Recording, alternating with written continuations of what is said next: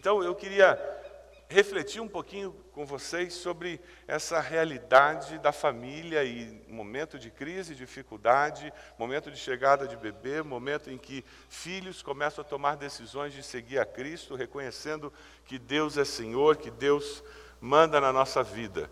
Cada geração começando a surgir e assumindo a sua posição. E eu queria falar também para pais de filhos de várias idades, e nós temos pais aqui que têm filhinhos pequenos, e criar filhos é um desafio, né?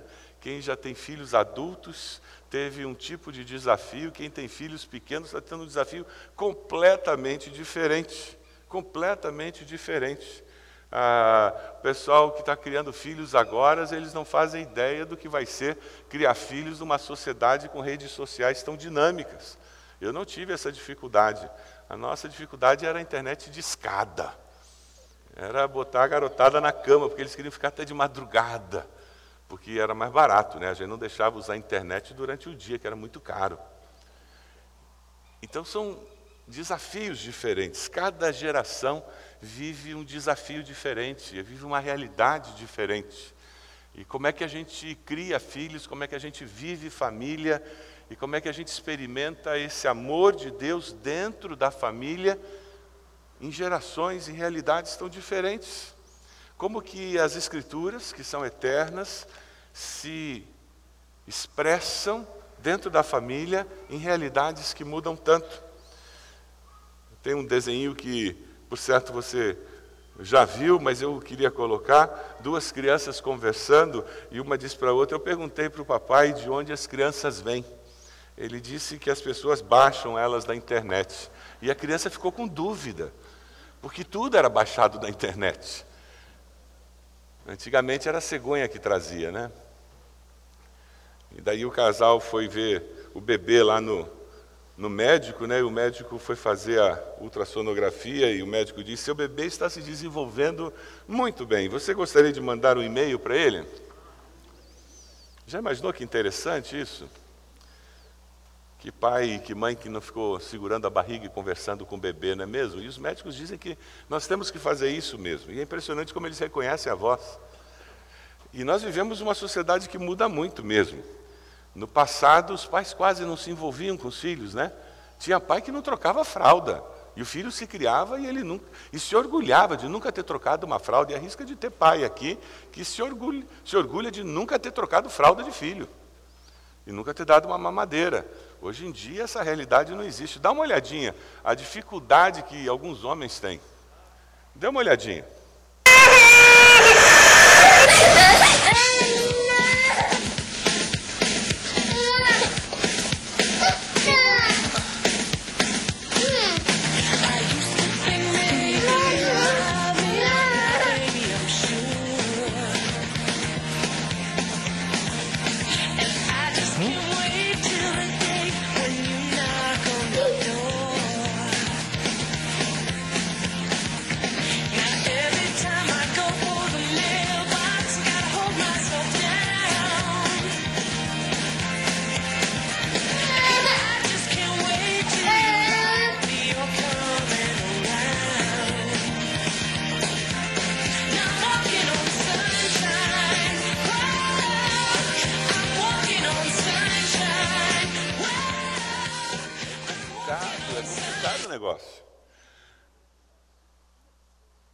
Que a gente consegue conviver em família? Porque os desafios são diferentes. A gente foi criado por um pai e uma mãe, a gente foi criado numa família, a gente viu referenciais, só que a sociedade muda. Antigamente, a sociedade demorava muito para mudar. E hoje as mudanças estão acontecendo muito rápido. E isso está gerando muita insegurança. No Ministério de Casais, nós temos um módulo em que a gente trabalha com papéis de homem e mulher, usando as escrituras. Por quê? Porque os valores são eternos, os princípios são eternos e nós precisamos encontrar manifestações e aplicações desses princípios e valores eternos dentro da sociedade em que a gente está inserido, porque senão nós ficamos anacrônicos. Então hoje, marido e mulher trabalham fora, na maioria das famílias. Então, como que nós conseguimos ter uma família harmônica que vive a realidade do casamento, do relacionamento homem-mulher, dentro de uma sociedade em que a mulher já não fica o tempo todo dentro de casa? Como que nós vamos trabalhar respeito pelos pais, honrar os pais, numa sociedade em que os filhos não têm mais medo dos pais? Porque muitos de nós Pensávamos que tínhamos respeito pelos pais, mas não tínhamos, o que nós tínhamos era medo. E por isso nós não levantávamos a voz. Então, como é que a gente vive dentro dessa sociedade? Você está preparado para ser pai e mãe nessa realidade nova? Você tem buscado participar de cursos, você tem lido livros, você tem procurado se instruir, tem conversado com seu cônjuge, você tem conversado com outros casais para tentar crescer, ou você tem simplesmente vivido por instinto? Eu queria que você conversasse um pouquinho com a pessoa do lado sobre o que você tem procurado fazer para construir esse essa família, construir o seu casamento. O que, que você tem procurado fazer? Quem sabe você vai dar uma boa dica de um livro para a pessoa do lado, um curso que você já fez aqui na igreja, ou alguma coisa que você já viu na internet. Conversa um pouquinho aí. O que, que você tem feito para fazer com que a sua família seja uma família mais relevante, a vida familiar seja uma família, uma vida mais gostosa? De graça, as coisas não vão acontecer, gente. O que, que você tem feito? Aí você diz assim: ah, pastor, eu sou jovem, né? Eu toco na banda aqui. O que, que você tem lido para construir uma família melhor que a dos seus pais? Dentro do, da revista IBB, você vai encontrar esse encarte. Eu vou pedir para você pegar, por favor, esse encarte.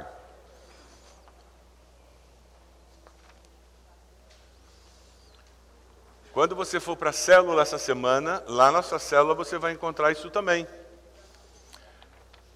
A linha verde de crescimento é todo um projeto de crescimento que a nossa igreja tem para que você, sua família, possa crescer.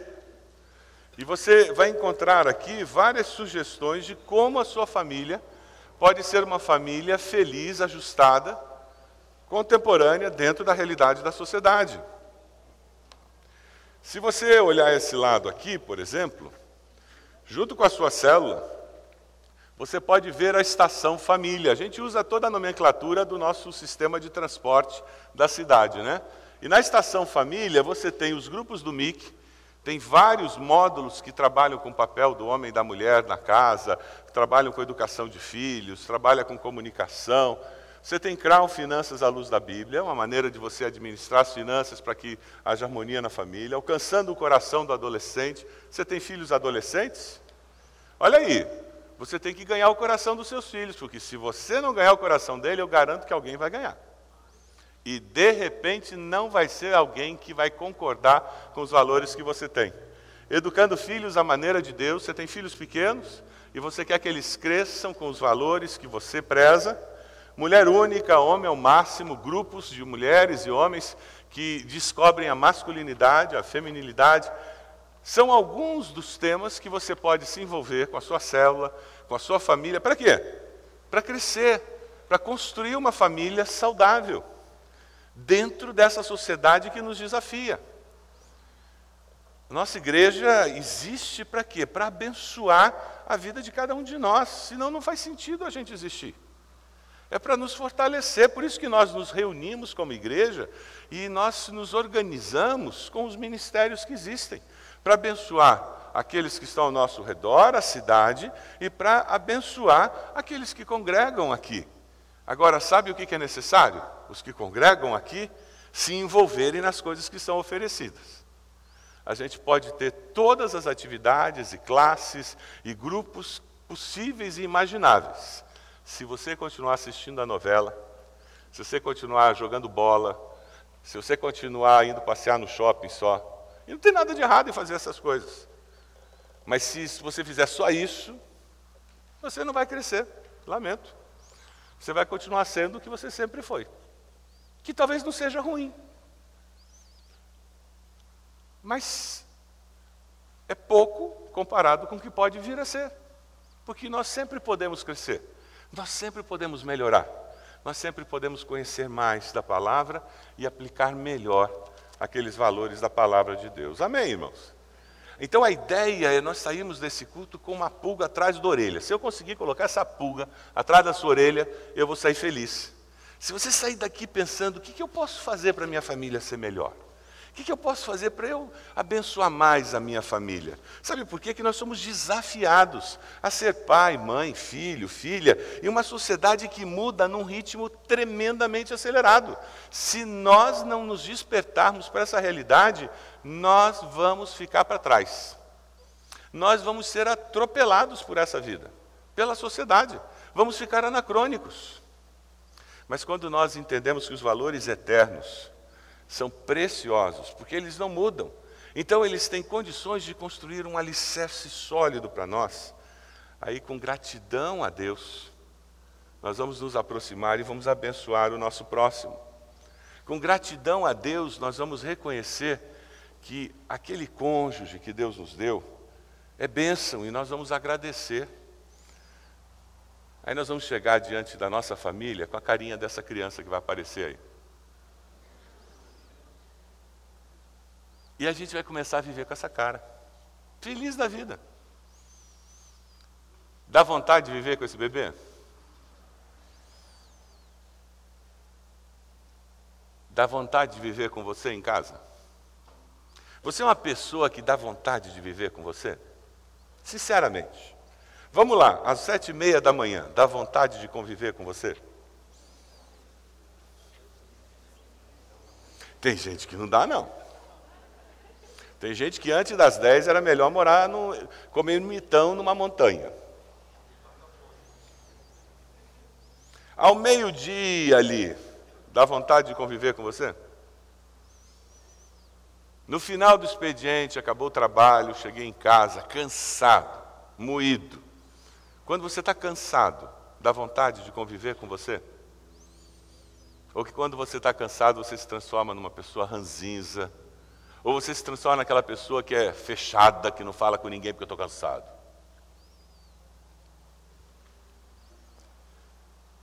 Quando eu falo da gente crescer, da gente ler, participar de estudos, participar de grupos, procurar princípios na Bíblia de convivência na família, eu estou falando de nós descobrirmos como nós somos e descobrirmos como nós podemos ser melhores. E Deus deseja isso, nos ensinar como nós podemos ser melhores. Aí nós vamos começar a agradecer pela família que Deus nos deu bem precioso que Deus deu a cada um de nós. Vamos agradecer pelo cônjuge que Deus nos deu, pelos filhos, e vamos agradecer a Deus pelo dom da vida, porque daí viver vai valer a pena. Vai ser gostoso viver. Cá entre nós, que ninguém nos ouça. É bom viver? Você tem alegria de estar vivo? Quem sabe você está passando por uma fase de deserto e você diz: Olha, não sei não. Momentos de deserto você tem que voltar para esse alicerce que eu falei, que foi construído. Por isso que é tão importante construir um alicerce, uma rocha na nossa vida, de valores eternos.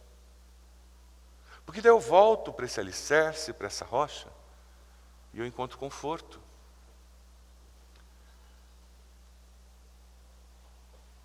No culto das 10h45, um casalzinho jovem virá dedicar um bebê. Um outro casalzinho jovem virá dedicar seu bebê. Os avós estão babando em cima. Não sei porquê. E ao dedicar o bebê, eles estão dedicando a família. Eu tenho dois filhos e eu agradeço a Deus cada dia pela vida deles. Tenho uma nora querida. E vocês não sabem, mas eu tenho um neto. Por acaso, eu coloquei uma foto dele no PowerPoint, assim. Por acaso. E é claro que eu agradeço todos os dias pelo Mateus. Família é o presente maior que Deus nos deu. Até nas horas da encrenca, gente. Porque família que não tem encrenca não é família. Não tem como não ter encrenca, gente. Quem convive de fato tem encrenca. Mas o legal é porque família tem encrenca para poder resolver, para poder sentar e conversar. e se respeitar, e se aceitar, e se amar, e perdoar, e ser perdoado, e recomeçar. Porque é família. Família presente de Deus. E daí você agradece a Deus, porque você cresce com essa família. Você agradece a Deus pela família que Deus te deu? Pelos filhos que você tem? Eu li uma historinha interessante. Duas senhoras caminhavam. E daí uma delas parou num, numa venda e comprou uvas. E elas começaram a comer uvas. Aí a primeira disse: Que delícia, né? Tão doces essas uvas. E a outra afirmou: É verdade, mas elas têm caroço. E nisso elas passaram por um jardim cheio de rosas. Ela, a primeira se abaixou e disse: Que flores lindas, e olha que perfume. E a segunda respondeu: É verdade, mas você viu quantos espinhos? Com qual dessas duas pessoas você se parece? Com a primeira ou com a segunda?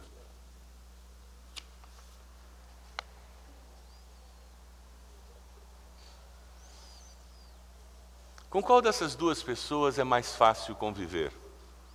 Com a primeira ou com a segunda?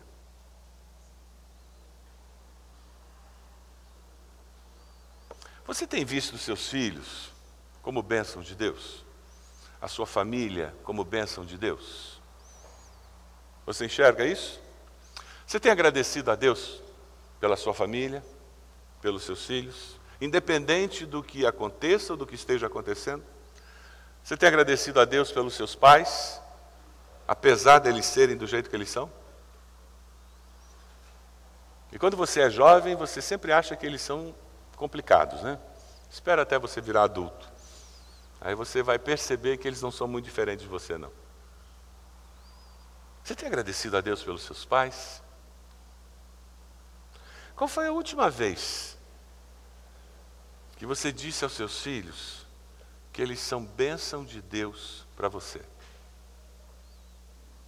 Mesmo quando seus filhos são bebês, são pequenininhos, adolescentes, jovens, adultos.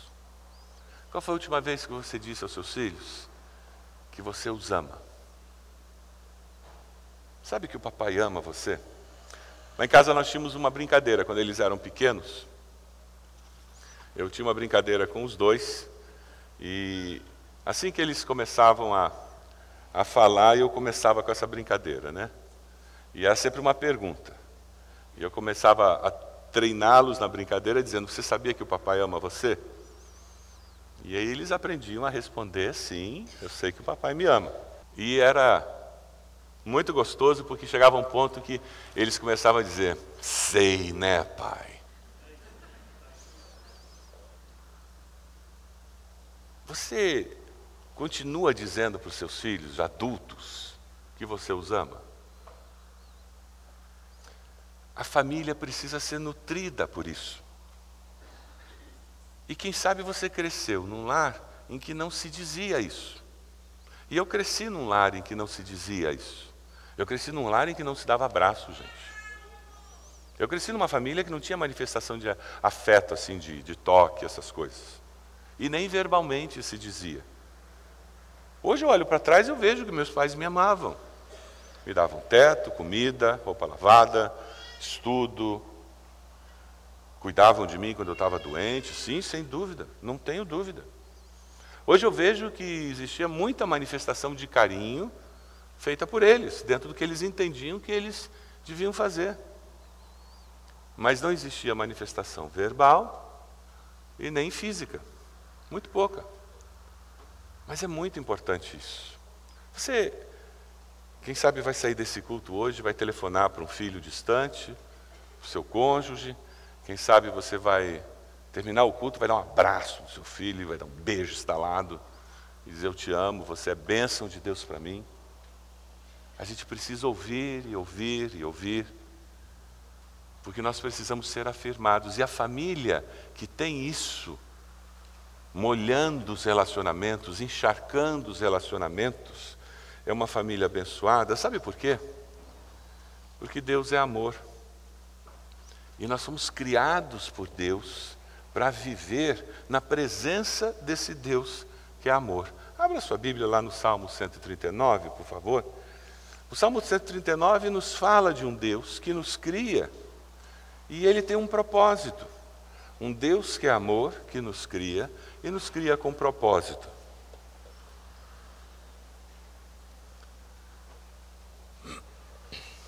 Salmo 139, versículo 13. É um texto precioso. Quando você for visitar alguém que está grávido, alguém que teve um bebê, esse é um texto bom de ler. Se você for visitar um conhecido que não é crente, e um parente que não é crente e que teve um bebê na maternidade, você foi lá, leve sua Bíblia e leia esse texto para a pessoa. A maioria dos não crentes não conhecem esse texto e ele é precioso. Versículo 13 diz: Tu criaste o íntimo do meu ser e me teceste no ventre de minha mãe. Eu te louvo porque me fizeste de modo especial e admirável. Tuas obras são maravilhosas. Digo isso com convicção. Meus ossos não estavam escondidos de ti, quando em secreto fui formado e entretecido como nas profundezas da terra. Os teus olhos viram o meu embrião. Todos os dias determinados para mim foram escritos no teu livro, antes de qualquer deles existir. Como são preciosos para mim os teus pensamentos, ó Deus, como é grande a soma deles. Se eu os contasse, seriam mais do que os grãos de areia. Se eu terminasse de contá-los, eu ainda estaria contigo. Deus nos dá vida, Ele escolheu homens e mulheres para serem parceiros dele nesse projeto de criação. Que privilégio nosso! Que privilégio nosso Deus ter nos escolhido para nós sermos parceiros dele nesse projeto de criação. Deus podia ter determinado que quando um homem cuspisse e uma mulher viesse atrás e cuspisse em cima, pimba, nascia uma árvore de criança. Já imaginou? As flores eram as flores cor-de-rosa, geravam um fruto que virava uma menina. E as flores azuis geravam um fruto que podia ser, né? Ou quem sabe podia ser uma árvore em que num determinado momento, uma estação, começava a dar bebê homem e bebê mulher, não podia. Deus podia ter feito assim. Ou podia nascer de pedra, já pensou? Deus escolheu, na sabedoria dele, que ia ter que juntar um óvulo com um espermatozoide. E ele escolheu que exigiria um homem e uma mulher para que na fecundação surgisse um ser. E naquele processo de criação de um novo ser, Deus envolve um homem e uma mulher. Que privilégio nosso fazermos parte da criação de um novo ser humano. Deus escolhe na soberania dele que nós faríamos parte desse processo. A tecnologia pode avançar, o ser humano pode descobrir muitas maneiras de cuidar desse ser humano. A gente pode até chegar ao ponto como aparece nessa foto que eles vão mostrar agora. Mas não adianta. Precisa de um homem de uma mulher para que a gente consiga construir um ser humano. E a mão de Deus dando vida. O sopro de vida é dado por Deus a todos nós. Eu queria fechar essa mensagem terminando com o salmo que você está aí aberto, nos versículos 23 e 24. Quando nós pensamos em família, quando nós pensamos na criação de seres humanos que são colocados nessa família, quando nós pensamos em encharcar aquela família e os relacionamentos com o amor de Deus, porque Deus é amor e Ele cria essa família para caminhar na presença dEle, nós temos que afirmar como salmista, dizendo: Sonda-me, ó Deus, e conhece o meu coração, prova-me e conhece as minhas inquietações. Vê se minha conduta algo te ofende e dirige-me pelo caminho eterno. Vê se minha conduta algo te ofende e dirige-me pelo caminho eterno. Vê se tem alguma coisa na minha vida que precisa mudar, Deus. E me coloca no caminho eterno, naqueles valores que são eternos, permanentes, Me tire dessa zona de conforto, me tire dessa apatia, me tire desse, desse comodismo, me tire dessa mesmice, me tire dessa mania de reclamar porque tem caroço na uva, porque tem espinho na flor, me tire dessa mania de olhar sempre para as mesmas coisas, de achar que a culpa é do outro, de achar que a minha família é desse jeito porque meu pai foi assim, minha avó foi daquele jeito, porque a igreja é assim, porque o pastor é assado. Me, me tire dessa mania de achar que a culpa é do governo, que a culpa é da minha esposa, é do meu esposo, é dos meus pais, é dos meus filhos. Deus, por favor, olha para dentro de mim e me tira disso, Deus. Quem sabe nessa manhã, a nossa oração será a oração do salmista. Sonda-me, Deus, conhece meu coração, prova, conhece essa inquietação que eu tenho por mais. Eu quero mais do Senhor, porque eu quero mais para minha família. Eu quero uma família mais abençoada. Eu quero uma família mais eu quero uma família com mais do Senhor, uma família que reflita mais os teus valores. Eu quero mais harmonia na minha casa. Nós vamos cantar uma música que fala sobre um lar abençoado, que fala sobre um lugar onde esses valores eternos estão presentes. Eu vou convidar você para ficar de pé e nós vamos ter um momento em que você vai ser convidado, enquanto canta essa música, a vir até aqui à frente, colocar-se de joelhos, orando pela sua família, pelo seu lar, mas orando por você e dizendo: sonda meu coração, Deus. Olha, Deus, eu preciso fazer o meu máximo porque eu preciso me descobrir como homem. É a minha luta que eu não, não me enxergo muito. Como é que eu vou agir em casa como homem? ou quem sabe como mulher. Eu estou confusa com esse negócio de mercado de trabalho. Eu de vez em quando me sinto meio homem dentro de casa. Eu não enxergo muito o meu papel como mulher, como mãe. Eu confundi tudo, Deus. Essa sociedade moderna, eu, eu tive que entrar no mercado e me transformar tão masculina dentro do mercado de trabalho para sobreviver que tem horas que eu não me sinto mulher. E eu vou fazer mulher única. Eu vou tentar resgatar dentro de mim esse ser que o Senhor criou e eu vou descobrir a plenitude que o Senhor tem para mim de vida. Quem sabe a sua luta é pensar como é que eu vou criar meus filhos e ter sabedoria para isso. Eles são jovens, adolescentes. Eu não moro na sua casa. Você mora lá. E Deus está lá. O Espírito Santo de Deus conhece o seu lar, a sua família, e Ele está falando com você. Uma coisa eu sei: eu e você fomos criados desde o ventre da nossa mãe, e Deus nos conhece desde aí. Nossos filhos foram criados por Deus, colocados como bênção no nosso lar. E o Deus que é amor deseja encharcar nossos relacionamentos com o seu amor. E o que Ele quer é nos desafiar a crescer e a aprender mais de como viver em amor dentro de casa.